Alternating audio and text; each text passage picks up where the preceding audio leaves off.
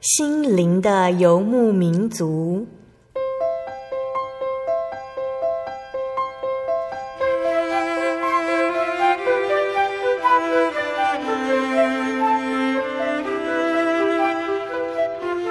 在这个谁都不管谁的后现代社会里，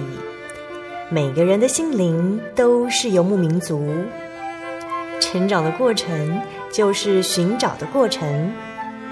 每一颗漂泊的心灵，其实都在寻找生命的绿洲。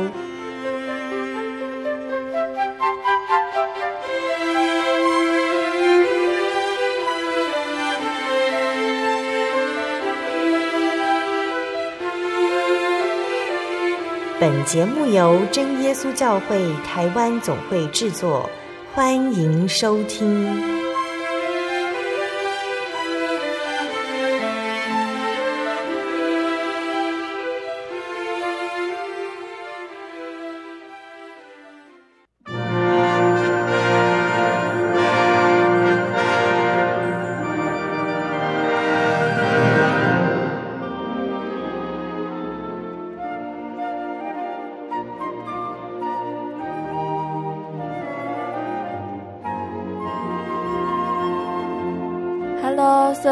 中的听众朋友们，大家平安，欢迎收听今天的心灵游牧民族节目，我是贝贝。大家这个星期过得好吗？贝贝做心灵游牧民族的这个节目做到现在哦，邀请了许多来宾来分享他们的见证。那这些见证人呢，他们有的人曾经受到苦难、病痛缠身，有的人曾经心灵软弱得不到帮助，但是他们在认识耶稣之后，耶稣赐下的恩典抚平了他们的忧伤。耶稣给予的平安，不只是肉体上的平安，更是能够安慰人的心灵真正的平安哦。那期盼听众朋友们都能借由收听节目，感受到这一份从神来的平安喜乐。今天要播出的节目是第九百二十三集《小人物悲喜，奇妙平安由神而来》。节目上邀请的是真耶稣教会张新教会的戴慧女姐妹。惠女姐她原生家庭呢是信奉传统民间信仰，她大哥在一次工作之后，哦，不知道什么原因突然发生精神异常，不但坐立难安，夜里也不能睡觉休息，家人都为大哥操心紧张，工作的时候也因为担心大哥而不能安心工作。为了这件事情，家人求神问佛得不到平安，四处寻求名医也不见好转，在走投无路的时候。慧女姐的爸爸经有一位朋友介绍，得知了真耶稣教会，全家人一起慕道受洗，归入主耶稣名下。那在人生的路上呢，慧女姐也蒙受主耶稣的恩典。当困扰她的五十肩得到痊愈的时候，慧女姐体会到生活上的经历都有神的美意和教导，提醒了她，主耶稣一直都在身边。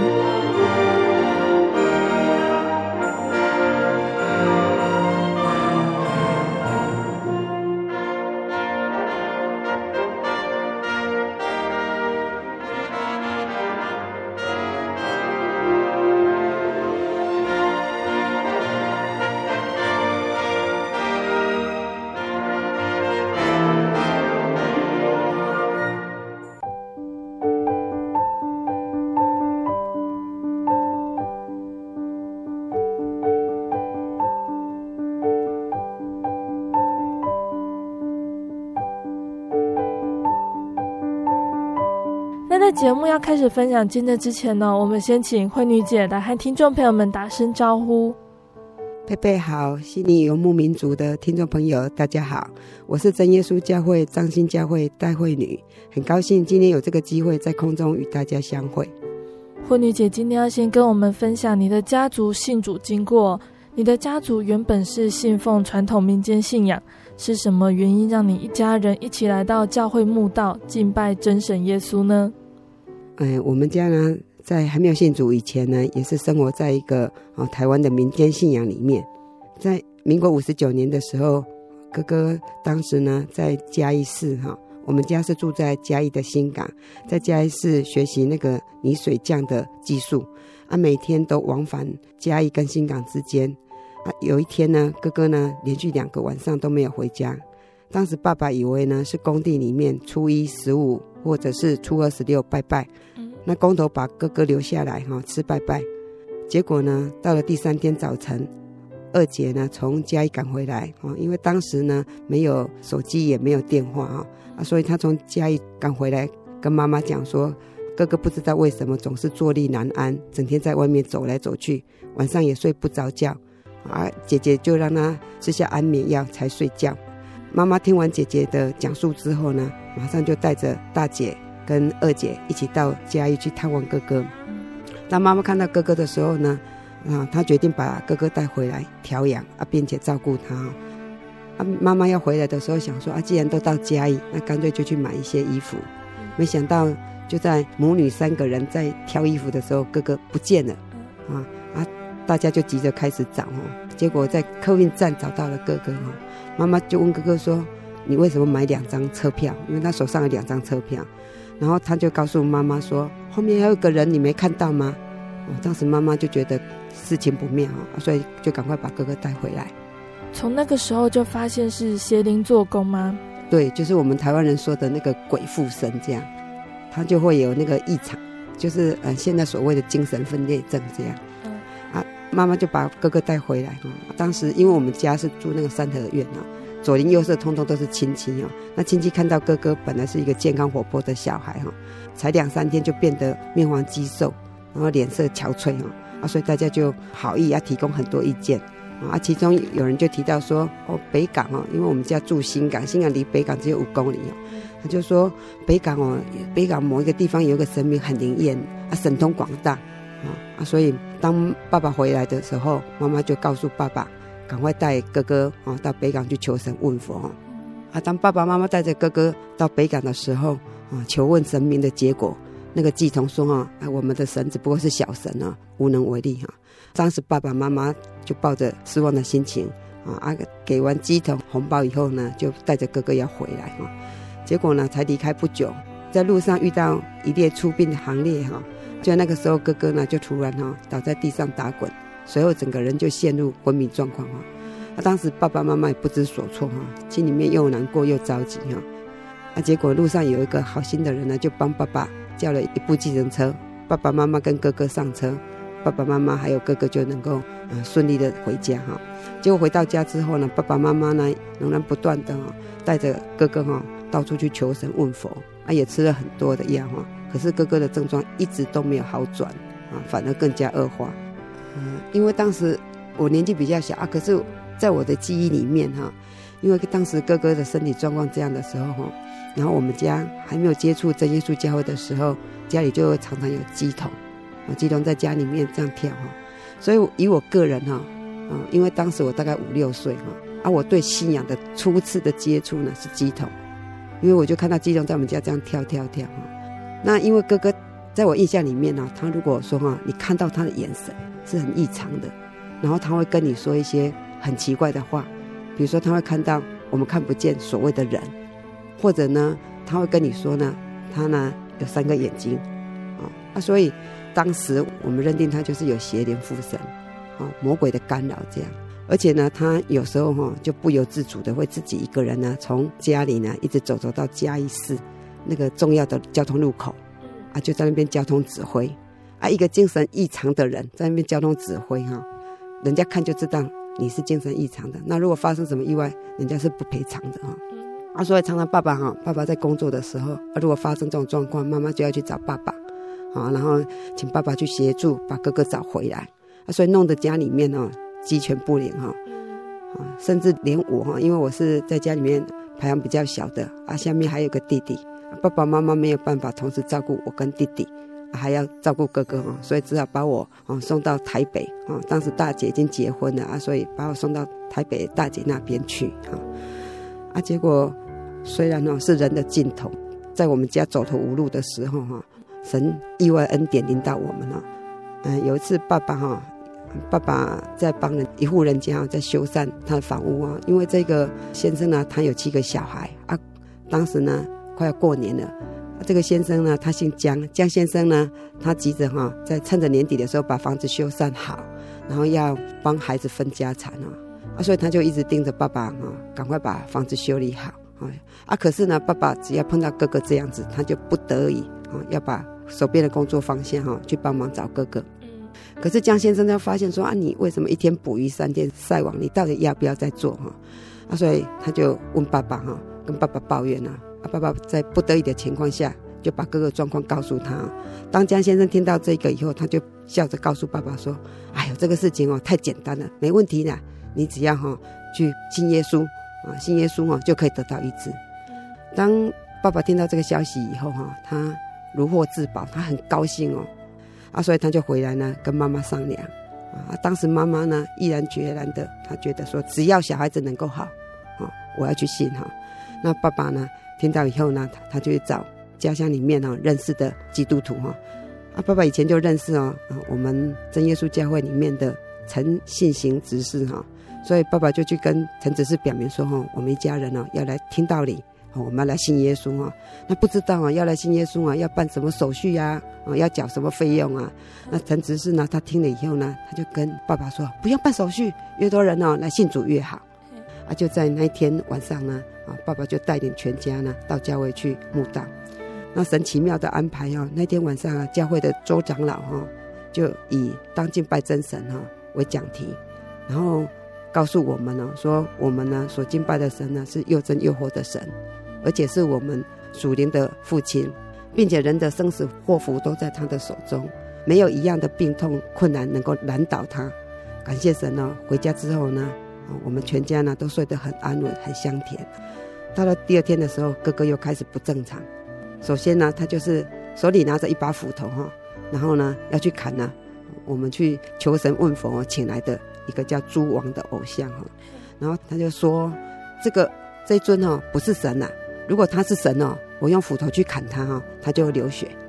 当时呢，爸爸很害怕，因为这个神呢是去从外地请来啊，但是为了哥哥的病啊。啊，所以呢，就请来要求问的。那神是啊，神是庙里的啊。那万一如果伤着他，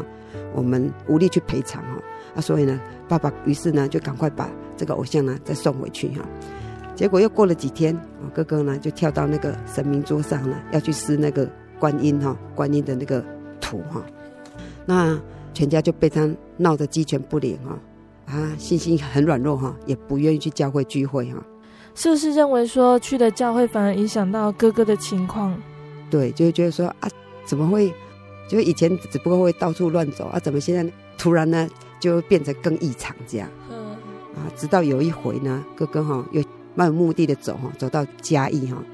结果在半路上呢，哥哥就看到有一位啊身穿洁白衣服的人向他显现，并且跟他讲哦啊，你不要再去嘉义的，你赶快去教会。啊，你去听道理，你的病就会好起来了。自从那一天起呢，哥哥呢就回心转意，比较愿意去教会聚会，然后去听道理。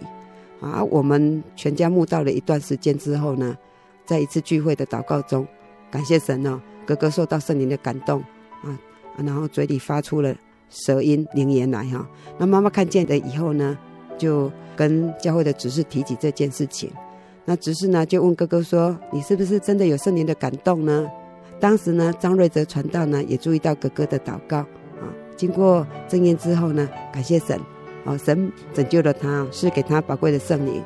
啊，让他不但肉体得到了医治，然后呢，属灵的生命也得到更新。从那一次以后呢，哥哥就很热心的参加聚会，每次呢都坐在教会最前排。然后呢，享受领会者所讲述神属灵的粮食。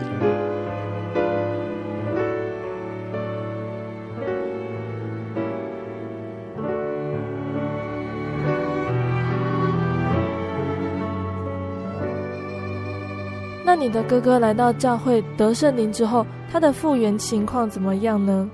哥哥就说：“啊，接触这个信仰以后呢，啊，神是给他宝贵的圣灵。”啊，使他身体状况好慢慢好转，然后我们全家呢还是继续来参加聚会，我们还没有受洗，好，一直到民国六十年哈春季联恩布道会的前四天，啊，当时已经告诉传道说，嗯，我们家准备要受洗，可是呢，突然间就爸爸就是罹患伤风，不能起床活动哈，然后整日在躺在床上，这时候妈妈呢就。请传道来帮爸爸代祷，啊，同时也告诉爸爸说，啊，因为你要负担起呢带领全家归入真教会的责任哈啊，要爸爸刚强起来哈啊，直到联会的前一天哦，爸爸呢他就忍着身体的病痛呢来参加早祷会哈啊，他也很认真哦去祷告哈，感谢神怜悯他哈，赐给他宝贵的圣灵哈，让他能够刚强起来啊。隔天呢，我们一家呢八个人哈接受大水的洗礼哈，归入基督的名下。那在受洗前的祷告呢，神也让爸爸看到荣光哈，爸爸看到就一道直径约一公尺的荣光照下来，使爸爸呢更坚定要接受真耶稣教会的信仰哈。然后在受洗以后回到教会里面祷告呢，祷告中啊，爸爸再次体会到主奇妙作为哈，让他的那个伤风呢就得到痊愈这样。那我们知道哈，嗯。神要拣选我们啊，救赎我们啊。可是呢，另外也有一种力量哈，就魔鬼他也不愿意我们呢来接受这个救恩哦。哥哥哈以前因为他的病痛，所以就是会去求神问佛哈。那衣服有时候会盖了一些佛印啊哈，做法的衣服哈。那我们决定哈，我们要归入真教会，我们把这些哈除去哈。那没想到有一次呢，就是当家人要把这些衣服拿去丢掉的时候呢，在半路上。魔鬼借着一只水牛，哦，突然很凶猛的冲向哥哥。那感谢神哦，哥哥哦觉得不妙哦，也能够喊出啊，大声喊出哈利路亚啊！就在这个时候，这一头牛呢，就突然变得很温驯下来，慢慢的从旁边走过去，啊，让我们顺利把这一批衣服呢丢掉哈。从那一天开始呢，哥哥的症状就慢慢慢慢的稳定下来，啊，一直到恢复健康哈。啊，也感谢神呢、后来蒙神赐福哈，配合哈，那哥哥也跟组内的姐妹联婚哈，并且呢养育一对儿女啊。那现在儿子呢是当警察，啊，女儿是在那个长庚医院哈当那个呼吸治疗师啊。这如果不是神的恩典哈，我相信呢我们家不会过着幸福平安的日子。特别是我哈，因为当时哥哥。哥哥的状况之下呢，我不得已，妈妈只好把我交给台北的大姐。啊，所以我当时呢，我不知道家里发生什么事情啊，我一直想回来，可是我不能回来。啊，甚至有一次，我就把我的行李打包好，然后告诉姐姐说我要回家，我想妈妈哈。啊，所以如果不是主耶稣拣选我们，我认为哈，我有可能哈会被送人家领养哈，因为妈妈我们家总共有九个小孩哈，啊，我是排行第八。然后弟弟年纪小，妈妈放心不下哈，啊女儿又这么多，我们家有七个姐妹，我是排行第七哈，啊如果不是神的恩典啊，我今天也许哈就会不晓得沦落到哪里哈。爸爸妈妈，他们在民国六十年受洗的受洗之后呢，家里面平安了之后呢，就把我从台北接回来，啊所以我当时没有一起受洗啊，隔年的时候呢，呃感谢主哈。然后爸爸妈妈带我去受洗，归入主的名下哈。啊，在呃民国六十一年，那时候我小学二年级的时候，然后爸爸都到处带我们去参加临近真耶稣教会的联欢会。啊，有一次呢，嗯、呃，我就去参加。现在已经记不得是哪真耶稣教会的哪一间教会的联会哈。啊，在一次的联会的那个求圣灵祷告里面呢，感谢神哦。哦，神把宝贵的圣灵赐给我，啊，那从此之后呢，不但哦，不但接受水洗，啊，也接受灵洗啊，成为呢神国的子民，所以我非常哦感谢神哈，感谢神的救赎，感谢神的恩典哈，如果不是神呢，我不知道我今天的状况会是如何这样。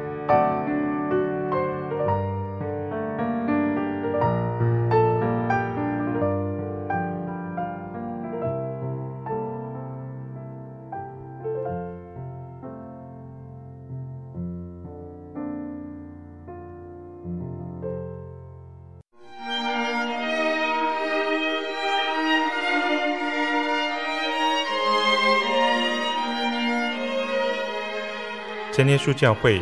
西元一九一七年在中国大陆成立，为真神在末世借着圣灵所启示的基督徒属灵团体，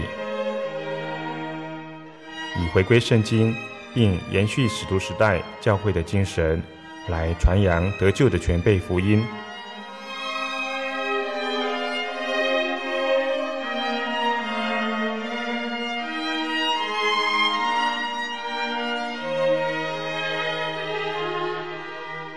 初期的传道工人，在圣灵的带领下，以真理和神迹奇事的彰显，来证实所传的福音，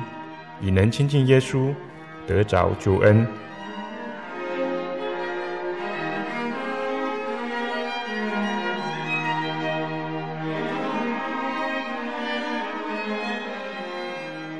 短短的几十年间，福音迅速地进展，包括整个中国大陆及台湾。直到今日，福音也传达全球各地。欢迎您亲临各地真耶稣教会，查考全备的福音，共享生命之恩。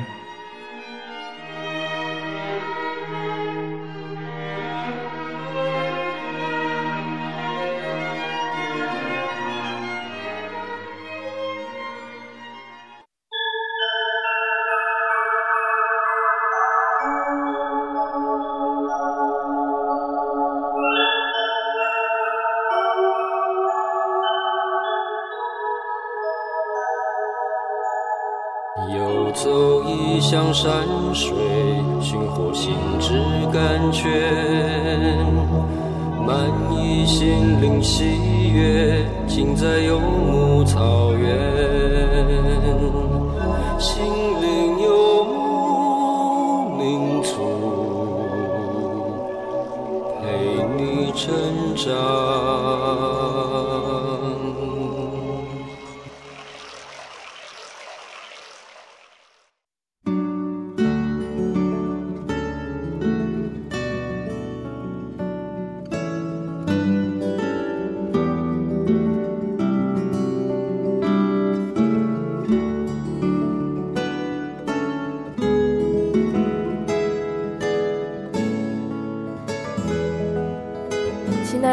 朋友们，欢迎回到心灵的游牧民族，我是贝贝。今天播出的节目是第九百二十三集《小人物悲喜，奇妙平安由神而来》。节目邀请了真耶稣教会张兴教会的代会女姐妹来见证她的家族是怎么来到教会的，并且见证主耶稣在她身上的恩典，了解神的安排都有她美好的旨意，还有学习的功课。那下半段节目，惠女姐还要继续跟大家分享信仰的体验，听众朋友们千万别错过喽！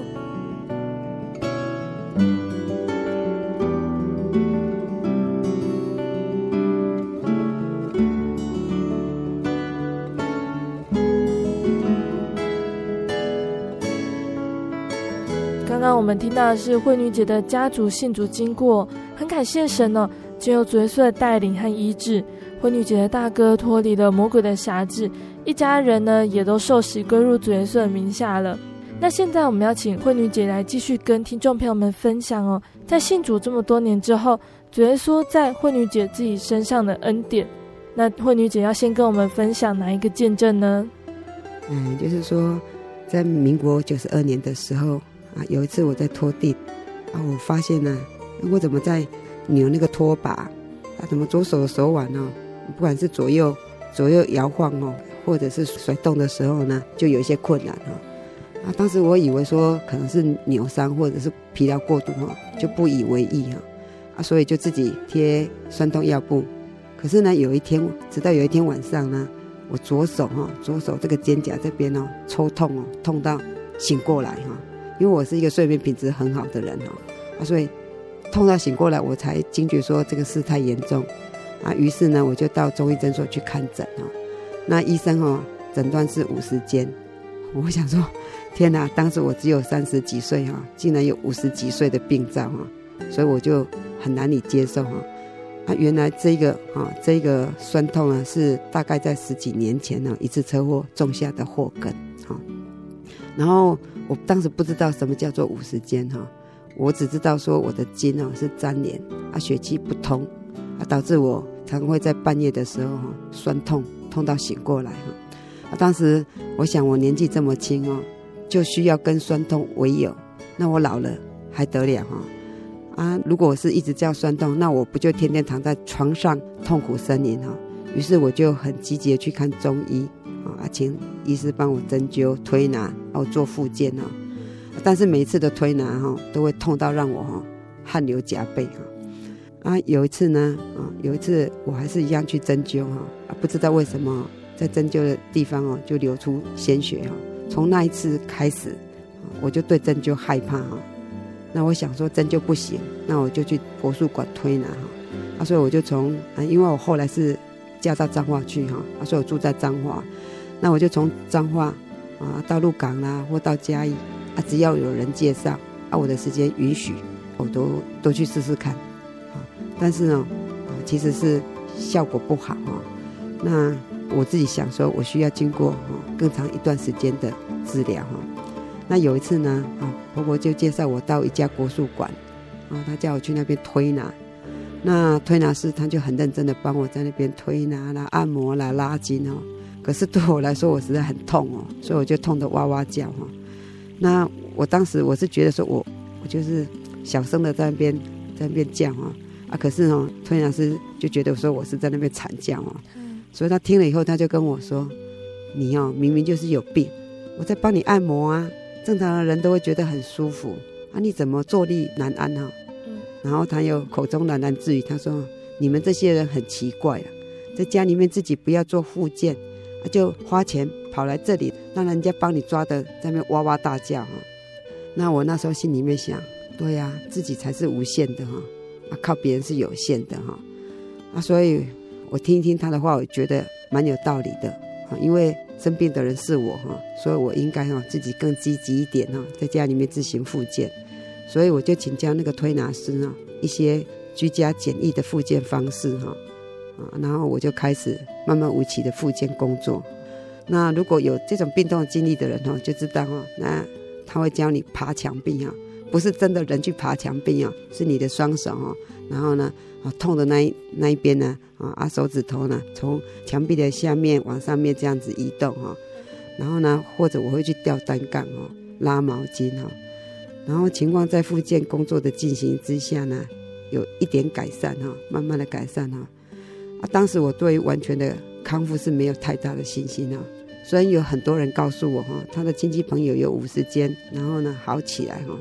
可是呢，我一直认为那个幸运的人不会是我哈，因为实在是很痛哈啊，所以在我我复健一段时间之后，病况渐渐有改善啊啊，晚上不会因为酸痛醒过来之后呢，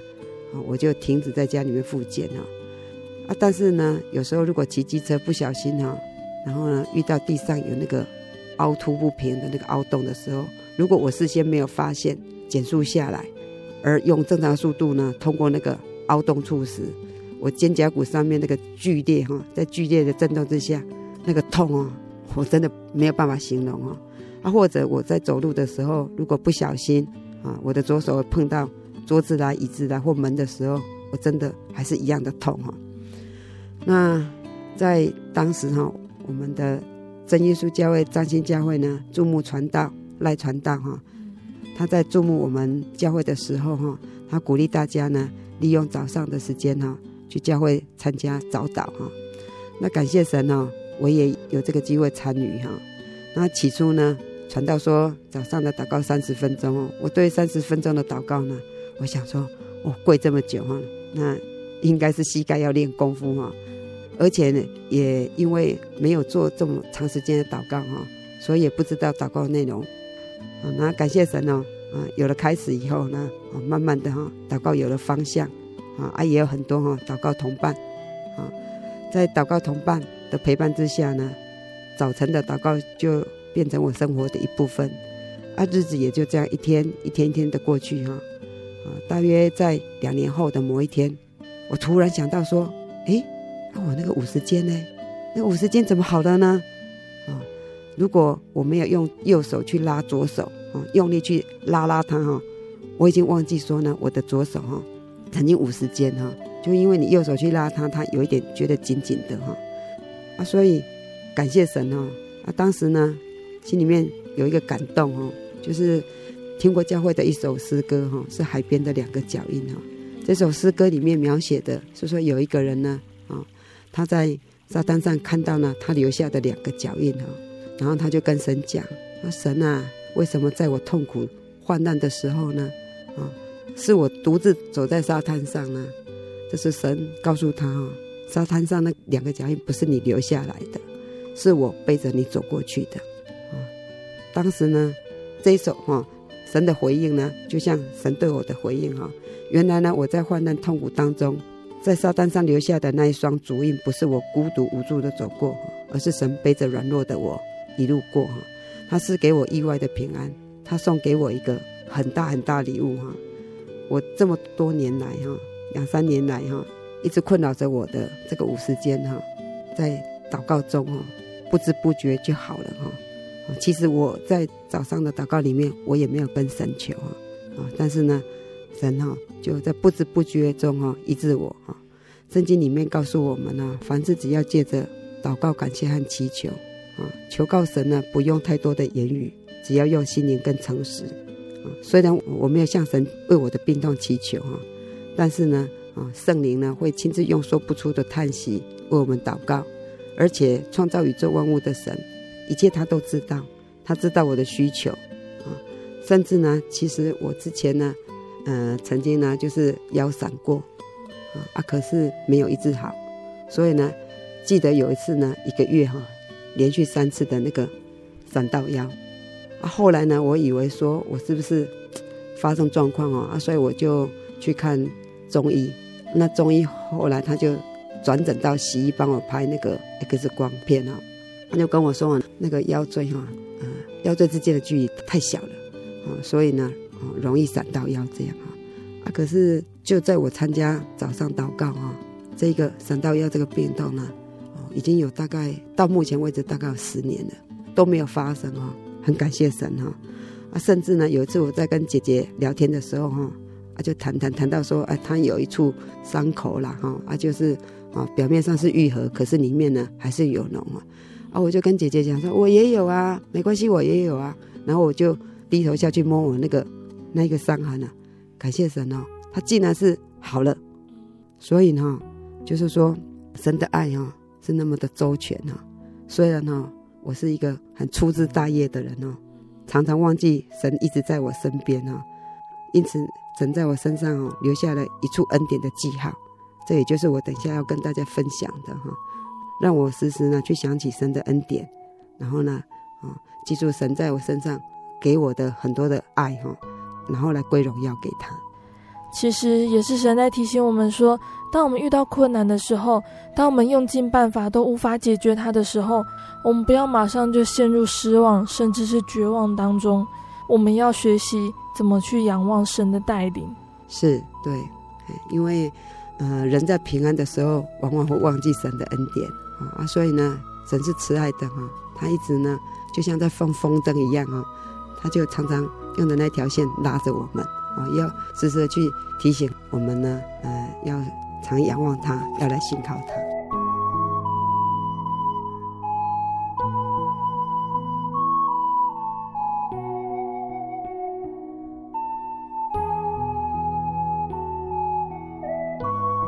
那慧女姐现在来跟我们分享第二个见证哦。第二个见证是什么呢？哎，就是在我刚结婚不久啊，有一年呢，啊，有一天呢，因为以前在学校读书的时候呢，老师会教我们说要做那个乳房自我检查哈。那有一次呢，我就也做例行的检查哈，然后就摸到我的左侧这边呢有一个硬块哈。嗯，虽然它并不是很大啊，啊，可是呢。老师哈教导我们说啊，只要有硬块啊，你就要去给医生检查。虽然很挣扎哈啊，我也是鼓足勇气哈去医院检查哈。啊，当时呢，先生是陪我一起去哈。结果，呃，医生在触诊之后呢，啊，照过超音波，他就问我哈，他说啊，那个你先生啊，有跟你一起来吗？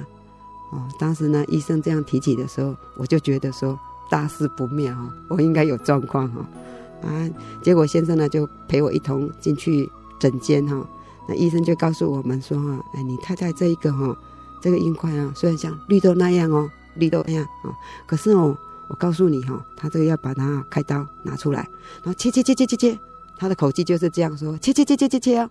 切呢切成很小很小哈，啊，这里面有一点点有那个癌细胞哈，他的整个乳房就要切除哈，哇，晴天霹雳哈，对我来说哈。因为当时医生讲到切切切切切的时候哈，我现在都还记得他那个口气哈，他跟我说哈，一点点我就要整个切除。那时候我听到这里的时候，我发现整个那个医生的诊间是在转，啊，就人家所谓的那个头猫金星，啊啊，或者是说天地在旋转啊，啊，我真的可以感受到啊。然后我当时我就觉得说这是一个晴天霹雳哈，然后医生的话实在是叫我难以承受哈，因为当时我才刚结婚不久，然后年纪又很轻哈，那无论如何还是要去面对这个问题哈。那医生就安排我开刀的日期哈。然后也交代我说要准备什么哈，虽然我没有当场说啊，听到以后就昏倒哈，但是呢，从医院回我们家的路上，我真的不知道我是怎么回家哈，所以对我来说那也是一个很大的打击哈。然后按照医生所安排的日期呢，我就取出医生所说的那一个绿豆大小般的肿瘤哈，其实取出来的时候，医生也给我看了，大概是像花生那么大哈。那经过切片检查以后呢，感谢神哦，没事哈。啊，可是隔年的时候呢，我还是一样哈，就定期的做自我检查哈。没想到我又意外发现哈，又摸到硬块哈。啊，所以呢，我还是一样哦，到医生那边去检查。结果没想到医生哦，经过超音波的检查之后，拍摄出来不是一颗，是四颗。当时我真的不知道哈，我应该说我一年增加三颗，还是说呢，我要乘以四倍哈？那当时。这个医生的处理方式呢，他是以针筒哦取出那个啊里面的细胞去化验哈，所以不用开刀哈。感谢神哦，让我免受皮肉之苦哈。那这一次呢，医生的检验报告结果也是良性哈。当时呢，虽然一切都 OK 哈，但是我的内心呢却不知道这是一个短时间的病痛哈，还是呢伴我一生的疾病哈。啊，当时虽然在。教会里面领受神的爱，神的恩典这么多哈，可是呢，我仍然不知道要交托哈，所以呢，这是我心中的一块大石头哈。那有一天呢哈，嗯，我们彰金教会呢就承办彰园区的家乐团契的聚会哈，那邀请一位呢肿瘤科的主任医生啊来主持健康讲座哈。那我公公呢，他非常关心我，他就带我去请教这位医生哈。然后医生在了解我的病情之后呢，他建议我说要定期追踪。其实呢，对我来说哈，定期追踪是我最不愿意听到的一个答案哦，因为我觉得这个是一个漫漫无期的煎熬哈。当时呢，我就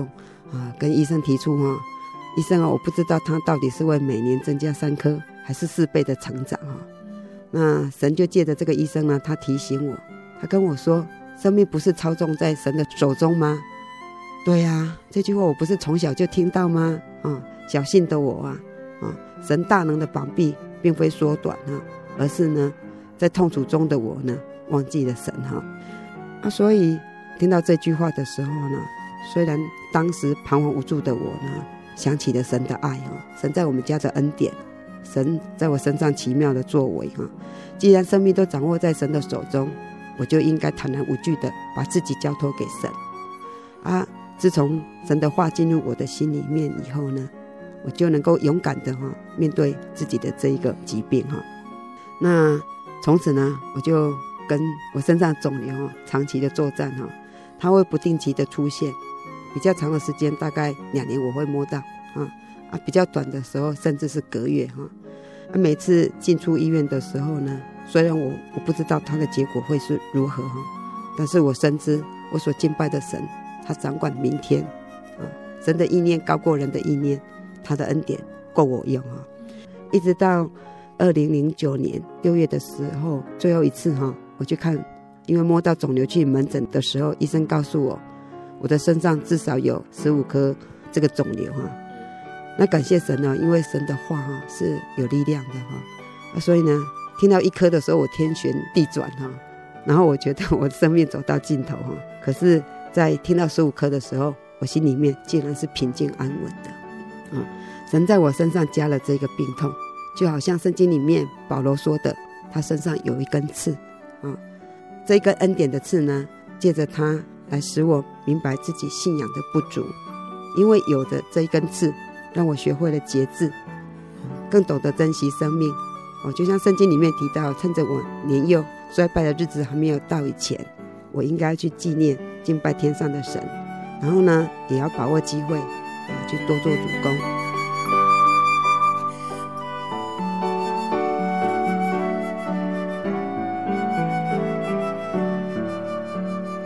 慧女姐在下半段的节目里面跟我们分享了五时间得到医治，还有她长时间和肿瘤对抗的两个见证哦。那慧女姐，你从这两个见证里面呢、你有什么样的信仰反思呢？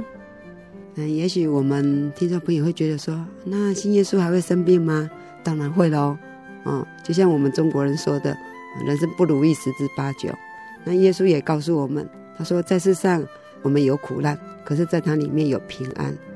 这里的平安呢，我个人的体验，有时候是肉体的平安，神帮我们解决问题。可是有时候呢，神会安慰我们的心啊，他会让我们的心灵得到真正的平安，让我们全然的依靠他，交托他。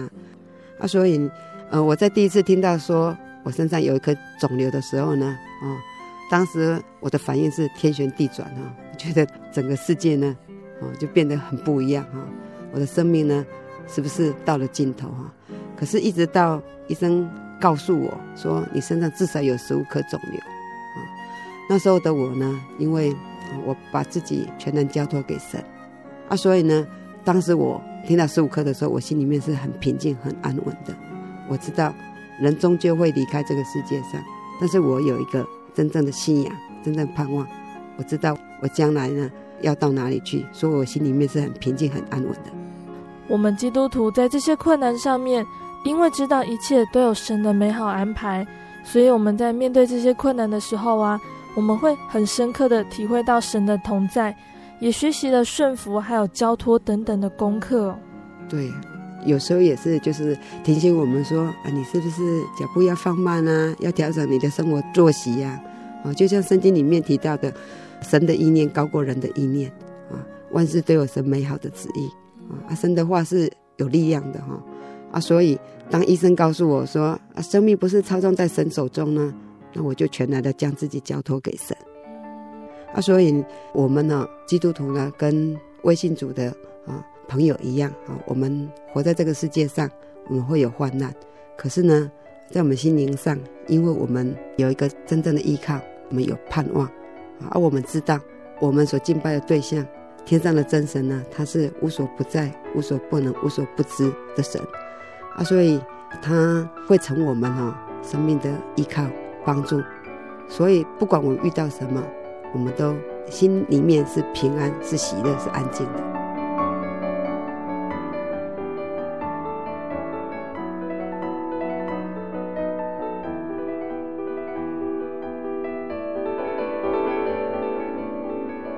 好的，我们今天很感谢神哦，可以听到慧女姐跟我们分享的这么多美好的见证。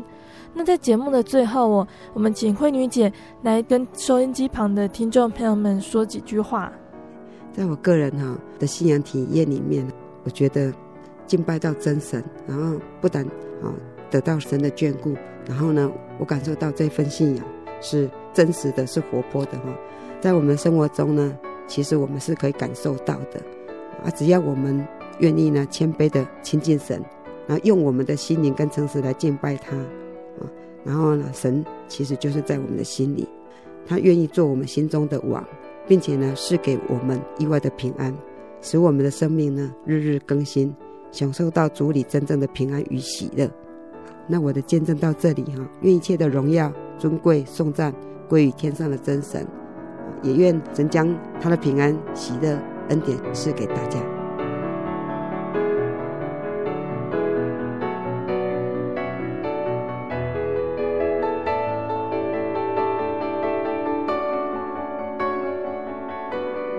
今天慧女姐和听众朋友们分享的见证里有说到哦，信了耶稣之后的人生所遇到的困难和失败，就像使徒保罗所说的，身上的一根刺，时时提醒着人的软弱，还有神的恩典。那身上的一根刺这句话呢，是记载在圣经的哥林多后书第十二章里面。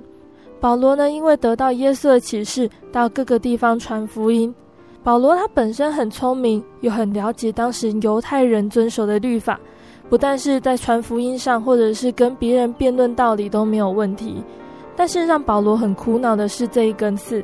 这个刺可能是指保罗身上的疾病，或者是保罗心理上软弱的地方。保罗他曾经为了这根刺跟神祷告了三次，在第三次祷告的时候，耶稣只对保罗说：“我的恩典够你用的，因为神的能力是在人的软弱上显得完全。”这根刺也许使保罗在传福音的工作上受到打击痛苦。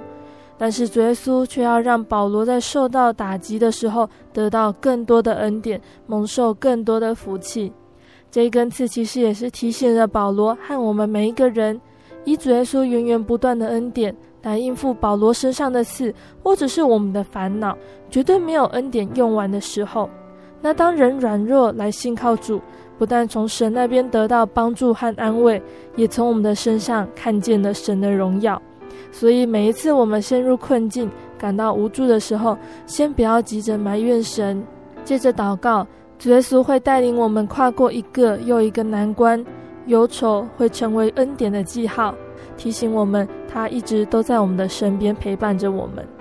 贝贝在节目的最后要来播放慧女姐点播给听众朋友们的诗歌，这首诗歌哦是赞美诗的第一百三十六首，我知所信的是谁。因为知道所信靠的是谁，也深深相信耶稣的大能可以完全的拯救我们脱离罪和魔鬼的辖制，所以我们更能够顺服神的旨意而刚强，来面对所有的困难，直到跑尽了人生的路程，与主在天国同乐的时候。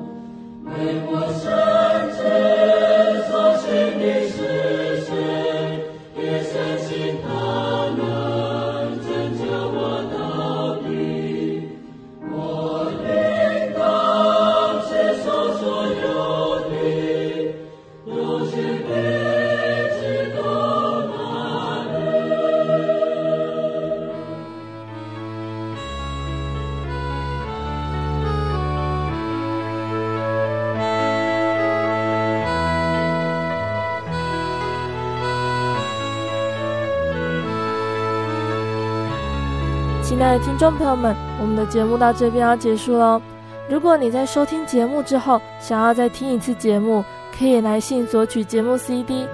如果你在收听节目之后，想要更认识真耶稣教会和圣经道理，欢迎来信索取圣经函授课程。来信都请寄到台中邮政六十六支二十一号信箱，台中邮政六十六支二十一号信箱，或是传真零四二二四三六九六八零四二二四三六九六八。也欢迎听众朋友们写信来和贝贝分享你在收听节目时的感动，或者是生活上的点点滴滴。听众朋友们如果有意愿，更欢迎你来到真耶稣教会，与我们共享角色恩典哦。我是贝贝，我们下个星期再见喽。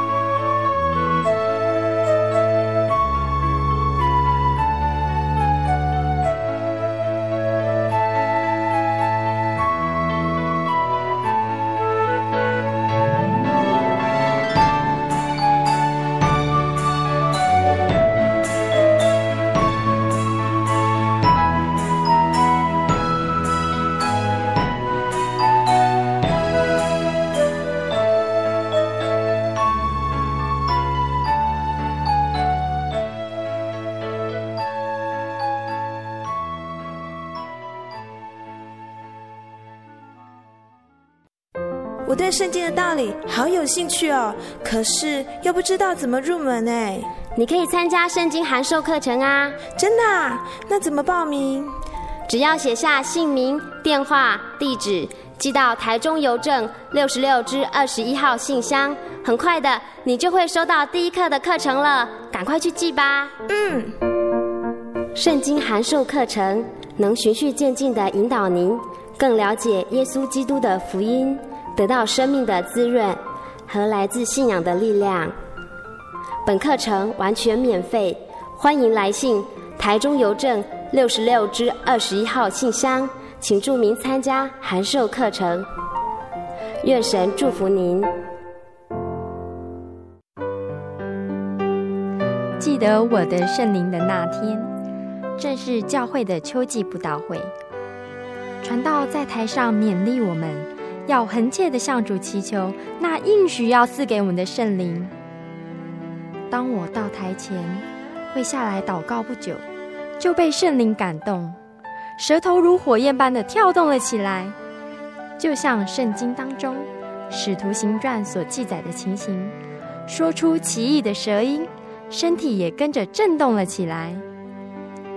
那个时候，我的心头火热。泛起阵阵的平安和喜乐，那种像是找到家、回到家的感觉，让我久久不能释怀。我知道自己已经得到了宝贵的圣灵，真实的体验耶稣升天之前所给我们的应许，就是相信他的人要从腹中流出活水的江河来。这也是使徒彼得他们在五旬节的时候。被浇灌所得到的圣灵，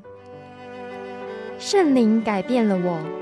在我的人生路途上陪伴我、指引我，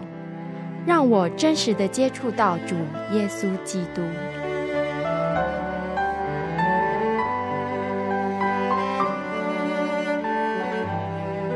圣灵就是真神所赐的灵。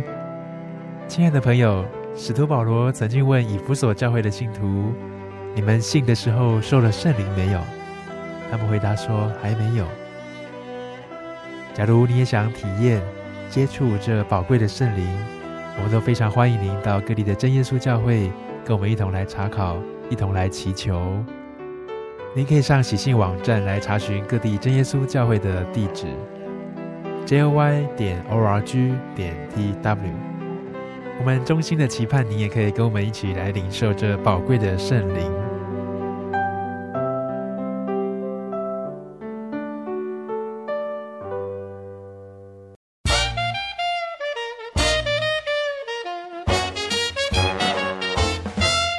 咦，阿喜，好久不见，你要去哪里？我今天要去教会。哎，今天是星期六，又不是星期天。我们真耶稣教会都是在星期六守安息圣日的哦。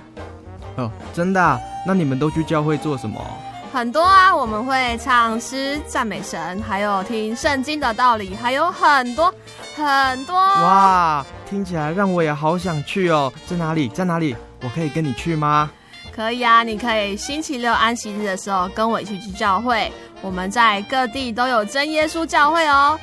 你可以上网搜寻喜信网络家庭，网址是 j o y 点 o r g 点 t w。哦，我知道了，我现在就去。j o y 点 o r g 点 t w，